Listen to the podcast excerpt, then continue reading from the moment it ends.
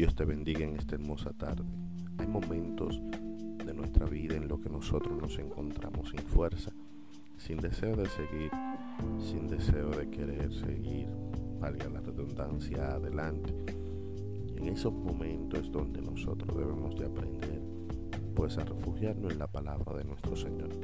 Por eso en esta hermosa tarde quiero traerte esta palabra que dice en el libro de los Salmos capítulo 18 versículo 1 y 2. Te amo, oh Jehová, fortaleza mía. Jehová, roca mía y castillo mío y mi libertador. Dios mío, fortaleza mía, en Él confiaré, mi escudo y la fuerza de mi salvación, mi alto refugio.